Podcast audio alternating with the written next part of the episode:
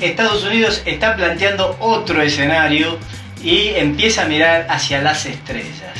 Sí, señor, y no es solo por este porque está el, el, rover ahí en, Marte, sino porque hay muchas empresas en este momento también interesadas en la explotación este, espacial. Ustedes saben que Europa ya está planeando este, la ocupación de la Luna, ¿no? Eh, están por lanzar este, unas, unas cápsulas que van a ir solas y van a quedar infladas allá, ¿se imaginan? De hecho, que van a poder ser habitadas y ya empezar a mandar gente y hacer una explotación mineral de la luna, que tienen ahí unos cuantos minerales que pueden ser explotados y traídos a la Tierra. De hecho, Coldplay ya anunció que eh, entre sus proyectos está, recién hablábamos, tocar en la luna. ¡Fa! ¡Qué loco, boludo! Ustedes saben que uno de los grandes millonarios, Betanzos se llama, James Betanzos, un tejano, este, tiene planes también de, viajar esta, eh, dentro de un mes, creo, al espacio exterior, ya comenzando también lo que se llama el turismo espacial. Seremos los primeros. ¿Usted a dónde, a dónde iría? ¿Usted iría en el, en el, cohete de Menem? Tartagal, Tartagal, Tokio, sin tocar tronera. Pero estábamos hablando de Estados Unidos. Volvemos hacia Estados Unidos. El Congreso. El Congreso de los Estados Unidos en este momento está en una rediscusión. Aparte de, la amenaza de la China, piden también dinero por estos otros objetos que no se sabe qué es, pero que aparecen en todas las filmaciones, aparecen en las este, mediciones espaciales en los, en los radares. De hecho, eh, el Pentágono, el FBI, ya han confirmado videos. Sí, cuentan con videos demasiado claros. Ya dieron a conocer los peores videos, digamos, pero donde se ve que hay una presencia. Uno de los acorazados que tienen ellos este, en Puerto Rico mientras estaba a unas 100 millas de la costa, fue este, rodeado por unas, unas extrañas naves, ¿saben? Que se metían adentro del agua y sin, sin este, explotar, ni siquiera sin cambiar su velocidad. O sea, estaban en el aire volando a toda velocidad, ¡boom! se metían en el agua y volvían a salir. Los tipos, este, bueno, en las filmaciones se puede ver, en las filmaciones que son reales porque son de la Armada de los Estados Unidos, los tipos, los, milicos, alucinados y asustadísimos, porque de pronto el acorazado este estaba rodeado por nueve naves de estas. Y bueno, así estaban los norteamericanos. Entonces también el tema que, se lleva al Congreso es si todas esas presencias que no se saben que son, realmente significan una amenaza o no para la seguridad de los Estados Unidos. Entonces, por supuesto, ¿qué es lo primero que hacen? Tiene presupuesto. Entonces amplían el presupuesto para tratar de llegar a los niveles, ¿no es cierto?, tecnológicos que muestran estas naves desconocidas, que no se identifican, que no hacen caso, que no son tocadas por las armas convencionales. Y este es uno de los grandes puntos. Es como que te la muestran nomás. O sea, no sabemos exactamente qué es, pero está ahí sería como si yo fuera extraterrestre o, tendría a mi alcance este tipo de tecnologías y primero te la mostraría. Después te la ofrecería. Y después le pondré un precio.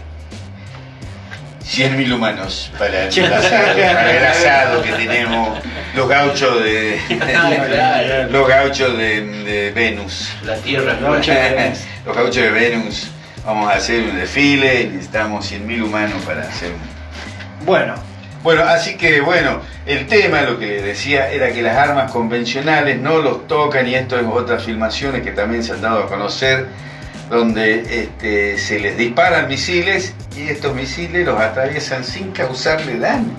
No se sabe qué, es lo que está al frente, pero están ahí.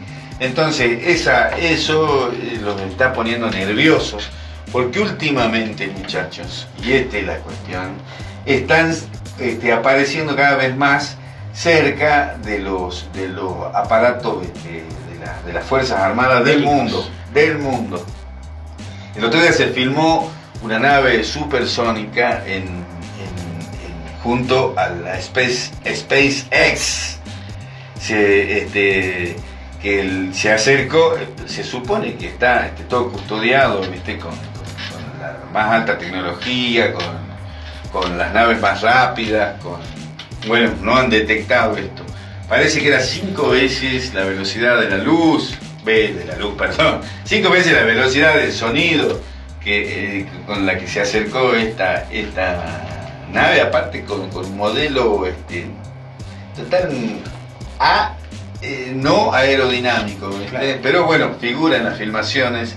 Entonces, se dan cuenta de esta presencia y de lo, de lo cerca que están y de lo, de lo imposible de, de, de, de, asir, ¿viste? De, atrapar, de, amenazar. O sea, ya no te puede, como que no lo podés amenazar con ninguna porque es demasiado superior. Claro, es demasiado, ¿viste? Entonces, los tipos están haciendo todo así, un análisis, qué sé yo, y no van a decir que es extraterrestre porque no van a decir que es extraterrestre porque no tienen las pruebas de que sea extraterrestre. Lo que sí, que esa es una presencia que está, esto por ejemplo en otro momento histórico de la humanidad hubiera resultado todo un revuelo.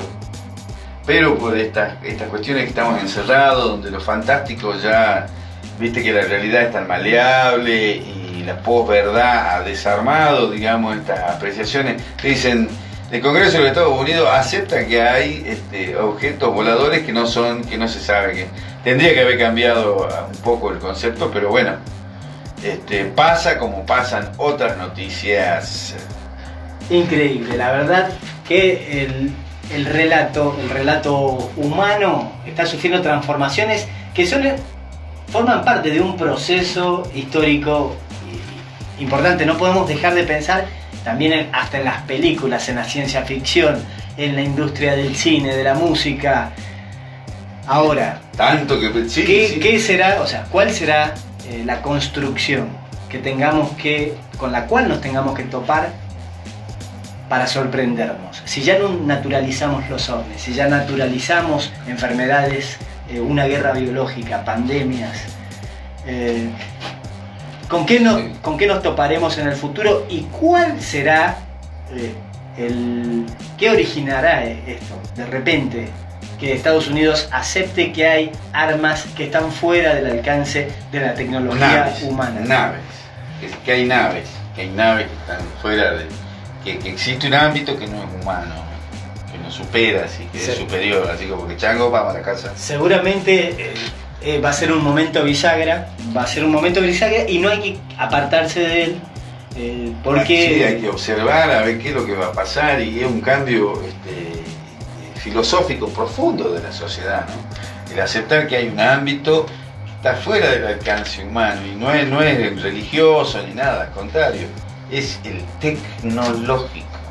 Nosotros como, como seres tecnológicos creemos que solo está dentro del ámbito humano la tecnología, pero esto supera lo tecnológico y nos empuja hacia otra visión del universo. Así que muchachos, acá en este humilde, pero no por ello menos importante programa, con estos tres muchachos, muchachas que nos rodean, queremos eh, decirle que... Alerta. Alerta. Alerta máxima. Y bueno, hemos llegado al final después de este, este baño de realidad. Eh, irreal, de realidad irreal. De, de, realidad, sí, sí. Quitamos el velo de, desasosiego. Velo. Velo de desasosiego, citando al cantautor uruguayo. Y nos retiramos.